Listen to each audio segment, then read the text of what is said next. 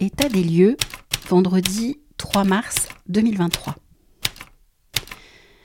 Je trouve que l'image que l'on donne à voir de nos vies sur Instagram est souvent lisse. Maison impeccable, couple amoureux, enfants propres sur eux, comme si un dress code de la vie parfaite existait. Moi, mon chez-moi, je le vois comme mon lieu d'expression en tant que femme, mère sans être mère au foyer, maîtresse sans être maîtresse de maison, entrepreneur sans être architecte. C'est à la fois ma source, mon élan, mon lieu de liberté, et parfois tout son contraire. Nos vies sont liées pour le meilleur et pour le pire. J'ai remarqué, dans ma vie et dans mes accompagnements, que quand quelque chose n'est plus aligné, cela prend directement une symbolique dans la maison. Alors, suivez-moi pour la visite et je vous explique.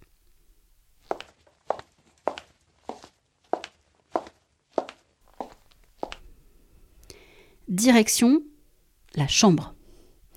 La chambre du couple. Le couple que je formais avec mon ex-mari. Un jour, j'ai ressenti le besoin de bouger les meubles. Et notamment le lit, comme par hasard, que j'ai positionné d'une telle façon que la circulation était comme coupée. Et, et là, je ne parle pas de l'énergie. Concrètement, nous devions presque l'enjamber pour passer de l'autre côté du lit. Est-ce qu'il est bien nécessaire de vous dire que la communication entre nous était très, très, très, très compliquée? Et en plus, je ne vous parle pas des choses qui traînaient à droite à gauche en permanence dans cette maison, comme des petits cailloux qui entrent dans la chaussure pour freiner notre progression sur le chemin.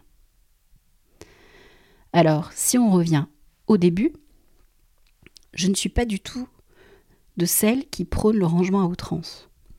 Nous faisons bien ce que nous pouvons dans nos vies, parfois un peu euh, survoltées.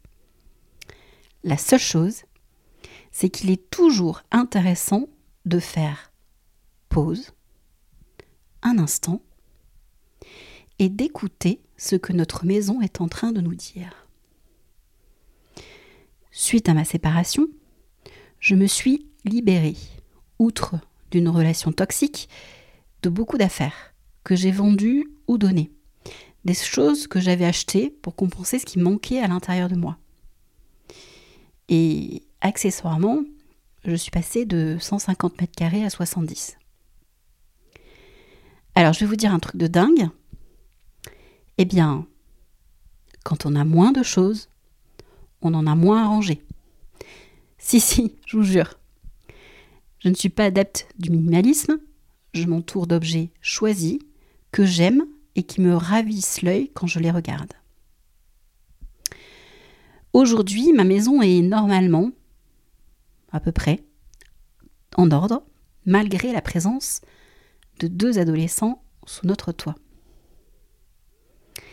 Mes accompagnements débutent toujours par une étape c'est la visite de votre chez vous actuel, parce qu'il est la source et l'expression de votre inconscient.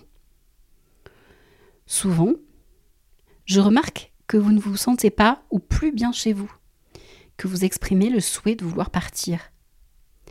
Partir, ce n'est pas fuir. Partir, cela se prépare en allant observer la source, pour ne garder avec soi que l'essentiel. Alors, prête pour observer cette source? Et si vous ne voulez pas être seul sur ce chemin, eh bien, envoyez-moi un email à bonjour@maisonconquête.fr et nous verrons ensemble l'accompagnement idéal pour vous permettre d'avancer sereinement. J'espère que cet épisode d'état des lieux vous aura donné envie de regarder votre maison avec bienveillance. Et je vous dis à bientôt